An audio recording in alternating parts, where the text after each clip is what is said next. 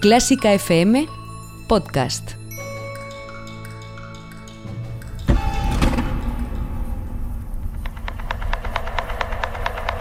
Martes 14 de abril de 2020.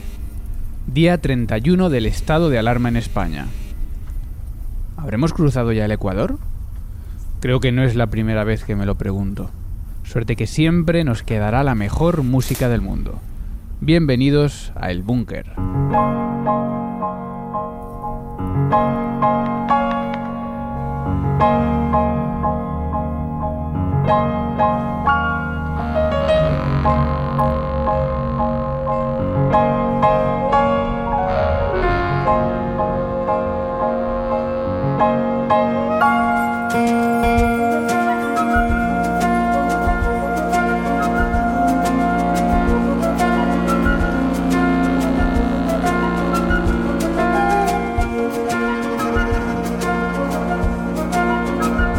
Un día más y ya van 14 encuentros aquí en directo en clásicafmradio.es. En este lugar donde nos confinamos los lunes, los martes y los miércoles a las 10 en punto hora central europea mientras dure este estado de alarma nacional. Y digo que van 14, estamos en el búnker 14 y han sido ya 14 momentos de encuentro, de reflexión, de aprendizaje, de entrevistas, de abrir los ojos muchas veces por vuestras experiencias, por las experiencias de los entrevistados, de los expertos y por las situaciones que hemos ido viviendo todos estos días que han cambiado muchísimo, porque hoy hace ya 31 días, un mes, que se decretó este estado de alarma y miramos atrás y quién nos iba a decir hace 31 días que íbamos a seguir aquí, que íbamos a estar así y que íbamos a haber vivido todo lo que estamos viviendo. Y desde el búnker, en lo más profundo de Clásica FM, te saluda Mario Mora, arroba piano mora.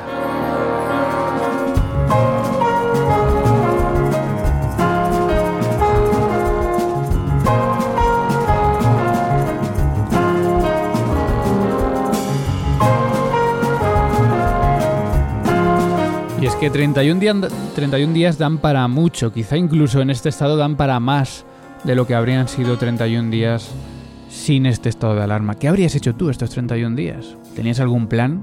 Seguramente algún viaje en Semana Santa que no has podido realizar. Bueno, pues a ver si pronto lo, puedes ir haciendo. Bueno, comenzamos en este búnker. Eh, hoy de, momento sin Ana Laura Iglesias. Ana Laura Iglesias que, que de momento también lo va a ir teniendo cada vez más complicado porque vuelven a comenzar los trimestres educativos. Los eh, colegios, eh, los conservatorios están también haciendo pues malabares para poder seguir con las clases en este estado, porque claro, al principio parecía algo provisional, pero ahora ya va siendo algo definitivo para el resto del curso. Y es que precisamente eh, en cuanto a educación, anoche llegaban instrucciones para colegios y conservatorios, eh, al menos en Castilla-La Mancha, llegaban anoche para las clases que comenzaban esta mañana. Anoche estoy hablando de las 9, 8, 9 de la tarde, para todos los docentes que comenzaban las clases esta mañana. Igual en Madrid me consta que muchos profesores de colegios y conservatorios recibían también instrucciones anoche de cara a lo que tenían que, hacer ahí. Y si funcionamos así, ya no es momento de quejarse por esto, ¿no? Pues se, se, está haciendo lo que se está pudiendo desde arriba, es lo que hay, ¿no? Pero estamos en ese, en ese punto en el que ya no nos podemos despegar ni del email, ni del teléfono, ni en las horas de descanso. Y lo de colegios y conservatorios, digo y conservatorios porque suponemos que entran los conservatorios, porque como casi siempre, ni una mención al respecto, ni a modificación de horarios de clases por cuestiones de ruido del instrumento, de sonido. Recordamos que dar clase de instrumento a las 8 y media de la mañana es inviable ahora mismo, o a las 9 de la noche, y esos horarios existen en los conservatorios. Ni un comentario a la singularidad de esta educación y de cómo se va a resolver, de cómo se van a resolver, cómo se va a resolver el hecho de estar dos personas, profesor y alumno, soplando su instrumento de viento en un mismo aula de 7 metros cuadrados. Pero bueno, es normal, sin marco propio no hay atención y por lo tanto pues no hay mención y por lo tanto no hay instrucciones claras en muchos casos de qué vamos a hacer o qué tienen que hacer los profesores de, de conservatorio. Sí sabemos que mañana hay una reunión importante de la ministra de Educación con todas las consejerías de educación de todas las comunidades autónomas de, España, donde se van a determinar decisiones muy importantes de cara a este final de curso que está siendo muy incierto tanto para profesores como para alumnos. Eh, conocemos esa reunión que va a ser mañana, pero no sabemos cuándo va a ser la ansiada reunión entre cultura, hacienda y el sector cultural que se prometía el pasado sábado, que se prometía también para callar esas protestas, para mm, silenciar, si cabe este verbo, el apagón cultural. Eh, y es posible a lo mejor que los convocados tengan fecha, pero desde luego no ha trascendido, se habla de próximamente, próximamente, pero todavía no sabemos, por lo menos desde aquí, cuándo va a ser esa importante reunión donde habría tantas cosas que preguntar, ¿no? ¿Qué mm, ¿Se darán ayudas a, los artistas, por ejemplo? Como en Alemania, durante estos meses de, paro total. ¿Cómo va a ser la vuelta? ¿Vamos a tener que vestir mascarillas en, el escenario?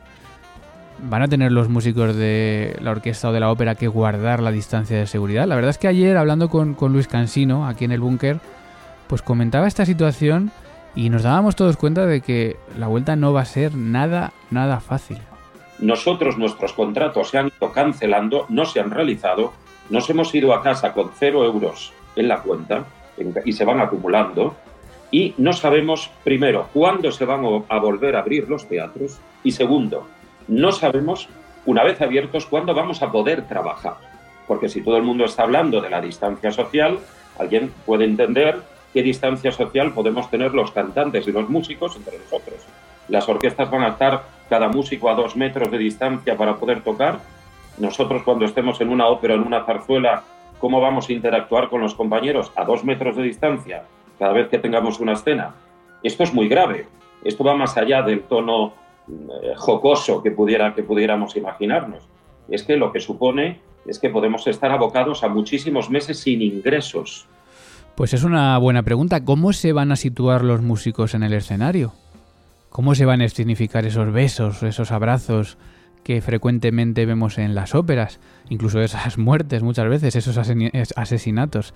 Ayer Luis, la verdad es que nos abría mucho los ojos en, estos sentidos y sinceramente pues nos hacía ver también que, que esto no va a ser fácil, que la vuelta no va a ser sencilla y que van a tener que existir muchos protocolos para, para que podamos volver de manera sana y no va a ser en ningún caso rápida. En fin, veremos en qué queda también la reunión de cultura esta semana, porque vamos a estar también muy atentos de esto.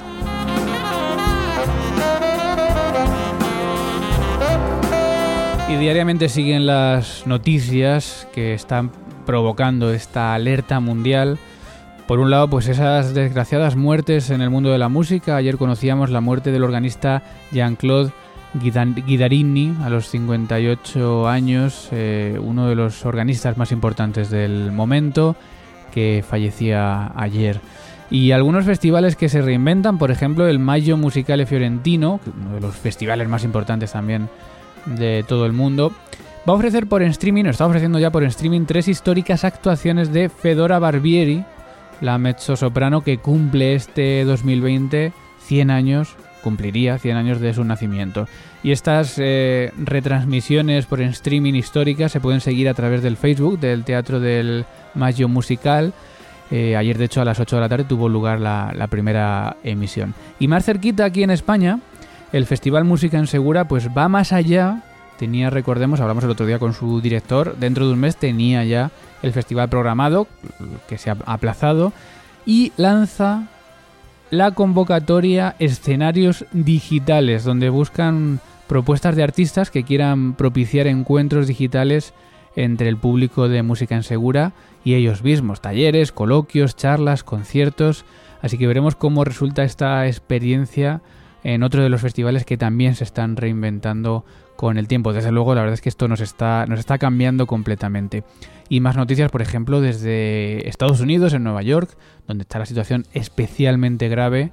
El Lincoln Center de Nueva York, que incluye el auditorio, con la orquesta, la ópera y el ballet, ha anunciado que cierra como mínimo hasta septiembre. Así están las cosas.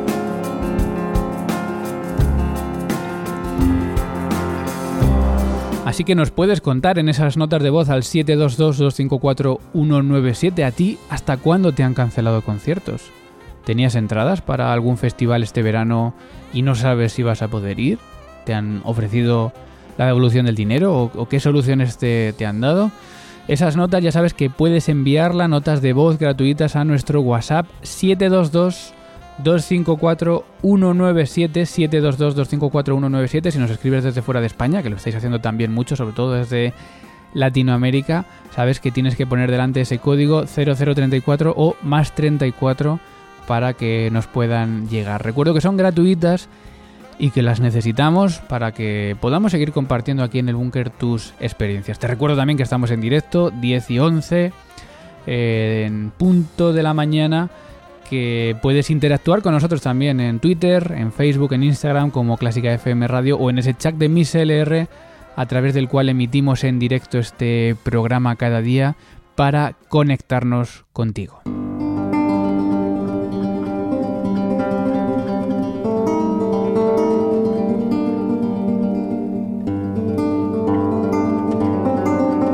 Todos los que durante las pocas horas que ha durado este apagón cultural en redes sociales nos habéis estado insultando y diciendo que cómo podemos hablar de cultura con la cantidad de muertos que está habiendo, me gustaría haceros una pregunta.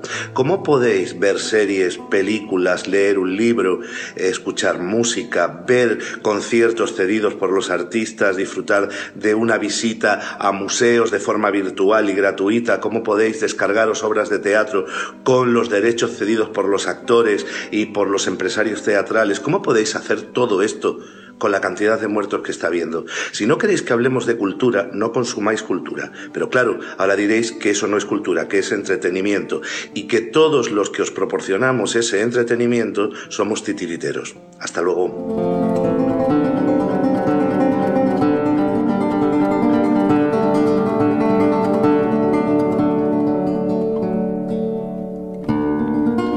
Mensajes claros también de actores del mundo de la, de la actuación. Este era Pepón Nieto.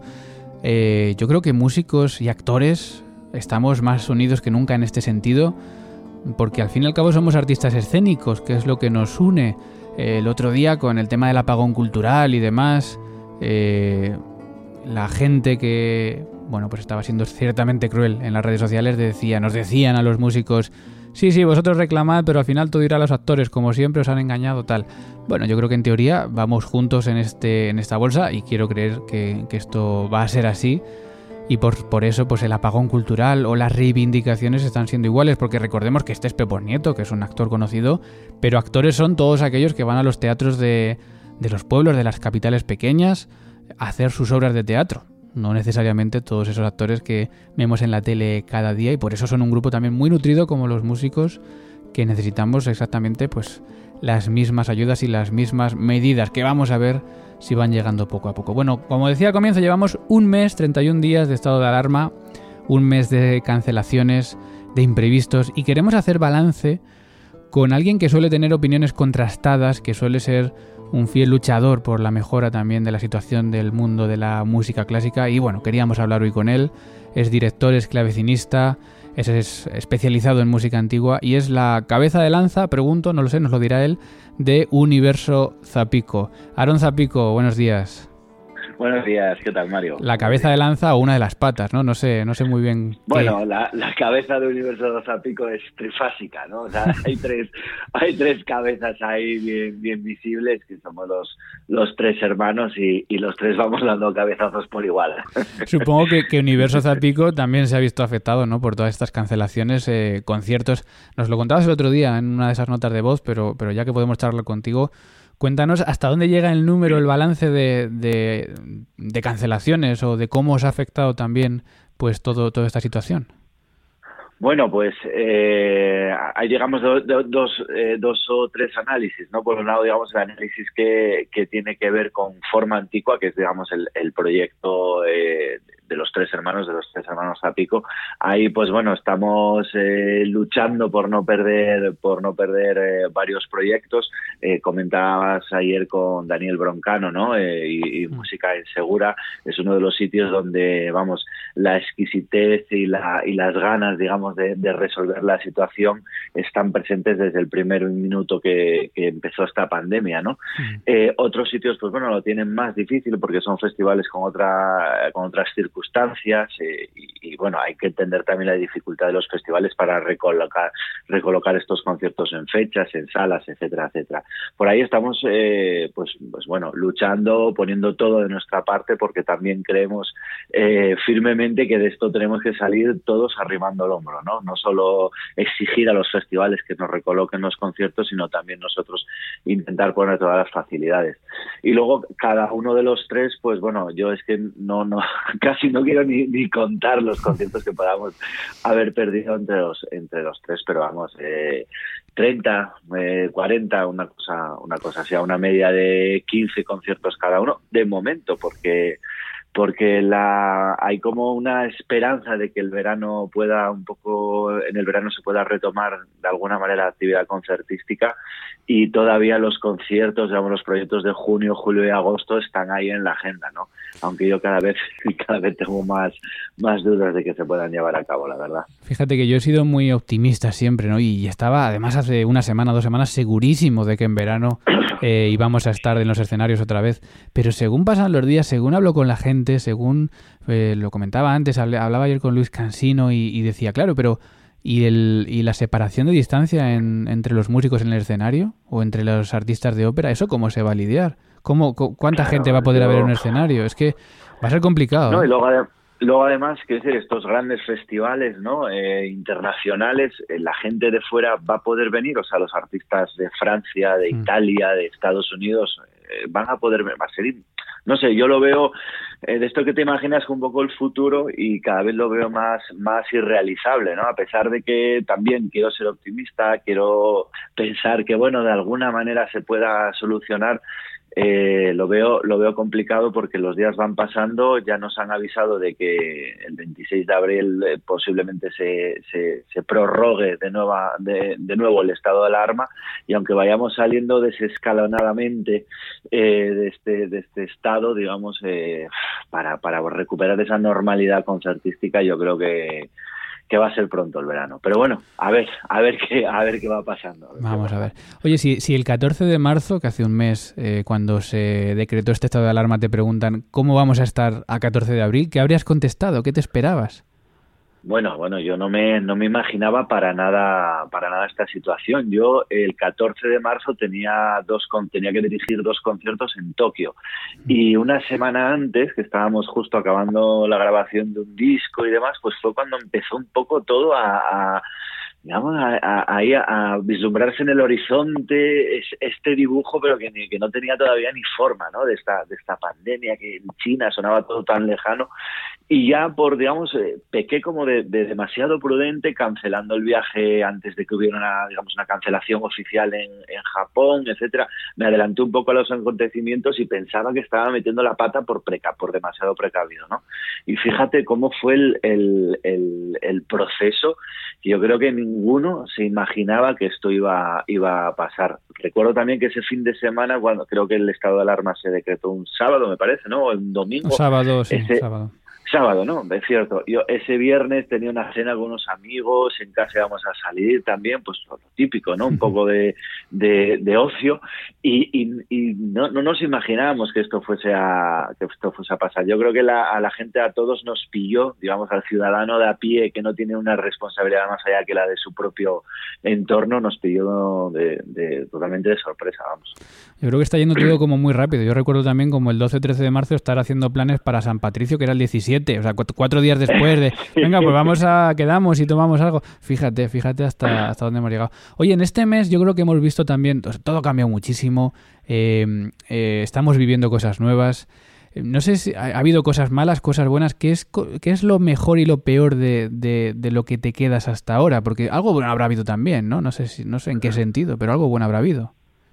Sí, bueno, o sea, yo lo malo, o sea, que está, está claro que es, digamos, la situación eh, que para mí es realmente inimaginable de tener que despedirse de un familiar en esta, en esta situación. Eh, todos eh, sabemos historias, conocemos historias que oímos, que nos cuentan de manera directa o indirecta de, tragedias que están, tragedias familiares, tragedias en hogares que están pasando por, por aquí a nuestro alrededor, aquí cerca, y, y os acerca de cada uno de nosotros y es realmente terrible. Yo, o sea, no me puedo imaginar esa, esa, esa situación, ¿no? De, no poder despedirse de alguien. vamos, es que me parece realmente eh, horrible creo que el, el, gran problema es ese, el, digamos, el, todo lo relacionado con la salud, con esta, con los médicos, con los sanitarios, con, con la gente que está exponiéndose día a día para que nosotros podamos llevar una vida normal. Eh, lo bueno, lo bueno, pues la verdad que, que muchas cosas buenas, o sea, desde el, día a día de estar con la familia, de reinventarse cada día actividades para, yo tengo dos niñas pequeñas, con lo cual todos los días tenemos que estar dándole a la imaginación, que es un ejercicio fantástico para cualquier músico. Eh, hoy pintamos, jugamos a los bolos, o sea, cada día tenemos que inventar alguna cosa, ¿no?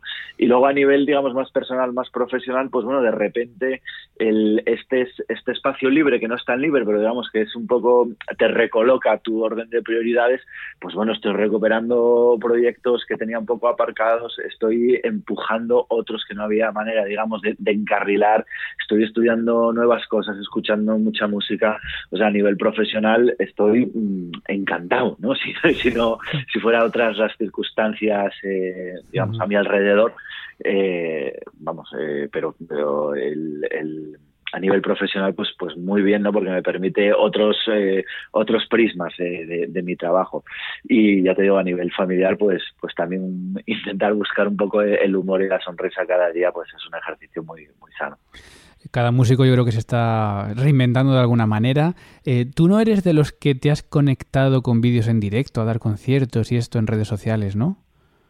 No, yo eh, al principio me pidieron un par de colaboraciones para estos Instagram Live y demás, pero bueno, creo que eh, ya ni me, ni, me lo planteo porque bueno, hay una saturación ya de, de actividades, de estímulos tal que, que, bueno, no, no, creo que haga falta alguien más, ¿no? Ahí, o por lo menos yo hablo de solo exclusivamente de mí, ¿no? Y luego también porque, bueno, creo que con esto del apagón cultural, con, digamos, el, el poner a, toda la cultura al, al digamos, al servicio gratis y despreocupado de la ciudadanía, quizás merece un, debate, ¿no? También, ¿no?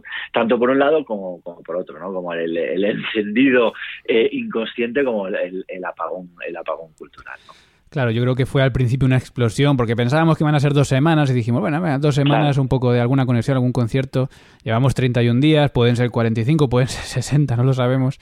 Eh, y claro, llega un momento en el que los músicos hemos dicho, espera, a ver, eh, vamos a estar dos meses eh, aquí regalando conciertos, lo cual está muy bien, pero, pero lo que tú dices, no, merece un debate, porque ya no sabemos si es el típico vídeo que con el que uno se promociona, que lo cual lo hemos hecho toda la vida, o ya son, o ya es regalar el trabajo, lo cual está, pues, como tú dices, con ese apagón cultural y demás, ha entrado mucho en, debate. Bueno, hemos hablado de pasado y ahora ya para, para ir acabando quiero hablar de, futuro. ¿Tú qué expectativas tienes? Yo no sé si tú tienes eh, constancia de cuándo va a ser esta reunión que lo llevamos comentando en este programa entre cultura, eh, hacienda y los sectores culturales, porque no hay nada, por lo menos públicamente, no hay nada fijo. ¿Tú sabes cuándo va a ser esta reunión?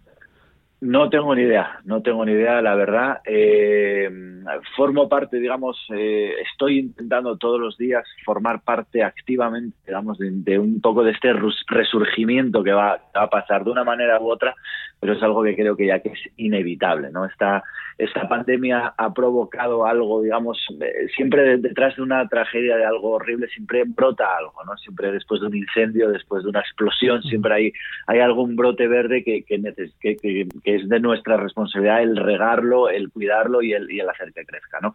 Este brote verde va a ser la unión de todos los músicos. Yo, eh, el, el, gran problema, digamos, del sector musical, no solo de música antigua, clásica, etcétera, etcétera, eh, sobre todo el sector de la música más seria, más clásica, o, eh, utilicemos el término con el que estemos más cómodos, siempre ha sido un poco esta desunión, ¿no? No somos para nada corporativistas ni, ni somos personas generosas en, en, plan asociativo, ¿no?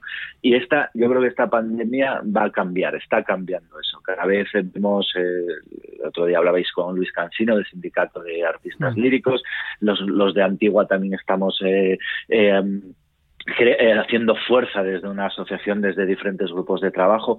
Entonces, bueno, esto, esto ya cambió, esto ya está, está ya ha cambiado. ¿no? Entonces, ahora queda de nuestra parte seguir un poco trabajando en ese, en ese resurgimiento y en crear unas condiciones de trabajo eh, más, más productivas para el futuro.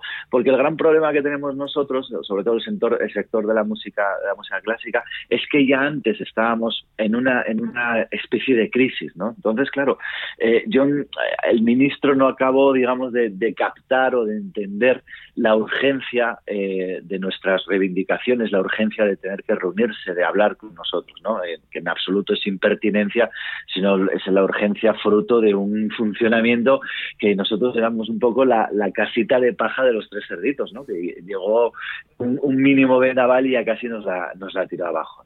Pero bueno, yo tengo mucha esperanza en el futuro y, queda de nuestra parte eh, el, trabajar para, hacerlo realidad. Si pudieses estar en, esa reunión, que no sé si vas a estar, ¿tú pedirías algo en concreto? O sea, ¿tú tienes en la cabeza alguna medida concreta, eh, como se ha hecho en Alemania, de dar una ayuda de 1.600 euros, me parece que son a, los autónomos artistas, o de algo concreto que tengas en la cabeza que crees que es lo que más necesitamos ahora mismo? Hombre, eh, ayuda para los, para la, todos estos freelance, todos estos autónomos que están, eh, que vieron desaparecer de un plumazo eh, meses y meses de trabajo, eso me parece absolutamente fundamental. Pero yo creo que el, el debemos, digamos, con una ayuda, con soltar dinero ahora de manera urgente y rápida, no, no basta, o sea, no, no es la solución única y definitiva. Tenemos que trabajar, intentar, intentando mejorar un poco el, el sector mejorar el sector creando salarios mínimos, mejorar el sector eh, creando un tejido de producciones y de reprises entre los festivales que permitan que los grupos, que los solistas se muevan de una manera mucho más sólida. Eh, tenemos que evitar de una vez por todas la colonización que tenemos de artistas extranjeros, que están muy bien, que vengan, que venga un Gardiner, un Kopman, que venga Sokolov, por supuesto, pero es que ahora estamos en unos índices de ocupación en, en, en los teatros auditorios cercanos al 80% de artistas extranjeros. Entonces, claro, es normal que, estemos preocupados un poco por lo que va a ser el futuro. El futuro va a ser igual que el pasado. Entonces, madre mía, vamos, estamos arreglados, ¿no? Para, para afrontar, eh, para recuperarnos de esta, de esta, de esta tragedia en forma de crisis. Sí, desde luego hay muchas reivindicaciones que se están poniendo a la cola después de todo lo que está pasando ahora, pero que habrá que habrá que seguir haciendo una vez que una vez que pase todo. Bueno, seguimos aprendiendo día a día hoy con las reflexiones de, de Aaron Zapico. Por cierto, ¿estás en Asturias?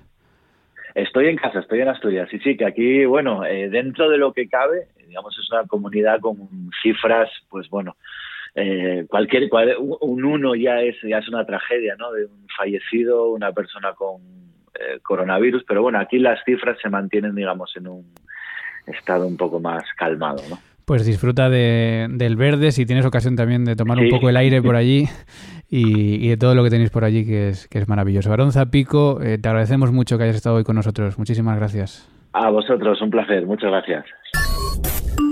Si estás escuchando Clásica FM ahora, nos interesa lo que estás pensando. Cuéntanoslo con una nota de voz en el 722-254-197. 722-254-197.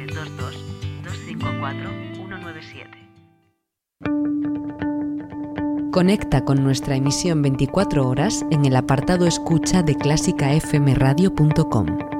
La mejor música del mundo en Clásica FM.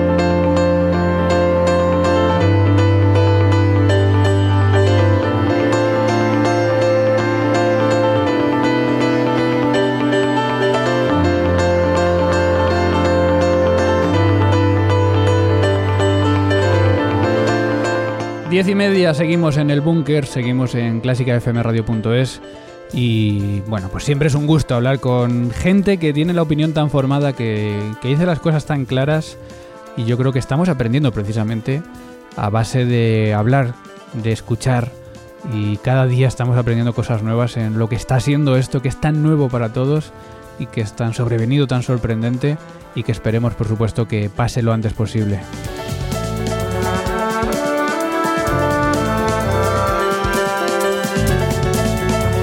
Estamos en directo también en redes sociales. Te recuerdo que puedes eh, seguirnos, puedes escribirnos a través de Twitter, arroba clásica FM Radio, Instagram, arroba clásica FM Radio o facebook.com barra clásica FM Radio. Y por supuesto, lo que más mm, aprobamos y lo que más, con lo que más alegría recibimos son esas notas de voz al 722-254-197, 722-254-197.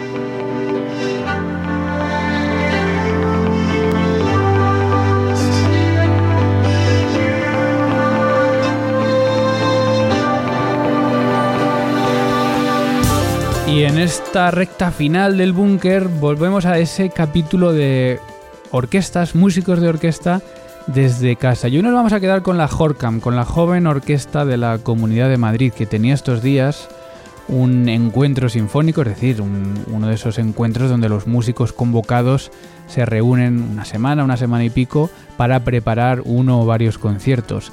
Este encuentro habría tenido lugar entre el 4 y el 12 de abril por, bueno, por, estas circunstancias se ha hecho pero en la modalidad virtual a través de videotutoriales, de videoconferencias, de clases online, tanto en grupo como individuales que han impartido pues los profesores que ya estaban preparados para ello y los solistas también, miembros de la orquesta de la Comunidad de Madrid. Y la Holcam tenía precisamente ayer un concierto programado con la segunda sinfonía de Sibelius. ¿Y qué han hecho? Pues lo que están haciendo ya la mayoría de las orquestas, grabarse desde sus casas. En este caso, un fragmento, breve fragmento del último movimiento de esta segunda sinfonía de Sibelius. Son chavales jóvenes, son veinteañeros y han hecho este fantástico vídeo en el que han participado pues prácticamente toda la orquesta con sonido original y que además viene con dedicatoria incluida. Nosotros contribuimos con lo que mejor se nos da, haciendo música. Vamos a darle un poquito de alegría a esta cuarentena y nada, dedicación especial a esa gente que está en primera línea de batalla. Un besazo.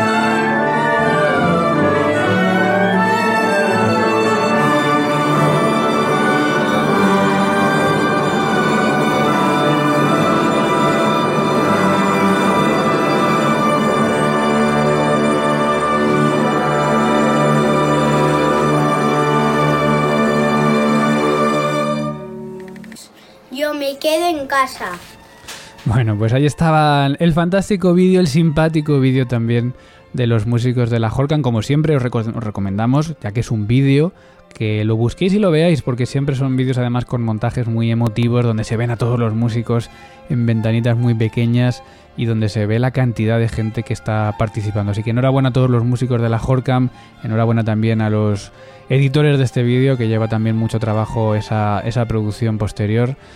Y bueno, pues seguiremos aquí como siempre en el búnker compartiendo esas ideas de las orquestas, de los músicos de las orquestas que, pues vista la falta de los conciertos que estaban programados, se están reinventando y siguen trabajando desde sus casas. Bueno, era un fragmento muy breve, un minuto y medio, de la segunda sinfonía de Sibelius, en concreto del último movimiento. ¿Qué os parece si lo escuchamos ahora enseguida en cuanto acabe el búnker? Te recuerdo que estamos en directo y que si estás en podcast no lo vas a poder escuchar, pero si estás en directo ahí conectado a esa emisión 24 horas, pues ahora cuando acabe el búnker me quedo contigo hasta las 11 y escuchamos eh, la mejor música del mundo. Así que hoy me he guardado para vosotros que escuchemos completo este último movimiento para disfrutar de la versión original.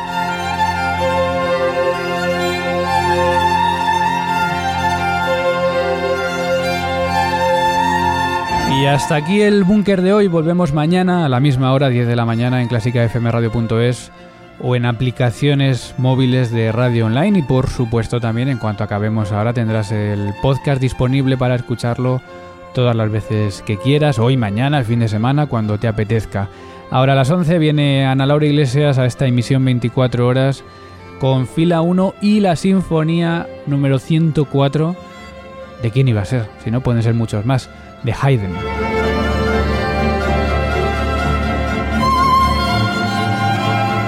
A las 12 se pasará por aquí Carlos López, desde su casa, por supuesto, con un nuevo capítulo de Con el Jazz hemos topado. A la 1 Borja Ocaña, a las 3 El Duelo, a las 4 vuelve Ana Laura Iglesias con la mejor música del mundo y a las 7 cierra esta programación Carlos Iribarren con Hoy Toca. A las 8 sigue la mejor música del mundo, por supuesto. Eh, y siempre en clásicafmradio.es y en Clásica FM. Gracias a todos por habernos acompañado un día más en el búnker, mañana el búnker 15 y aquí nos veremos de nuevo a la misma hora. Que vuestro día sea, a pesar de todo y gracias a la cultura, un feliz día. Y a los que seguís en directo, continuamos en un minuto con la mejor música del mundo.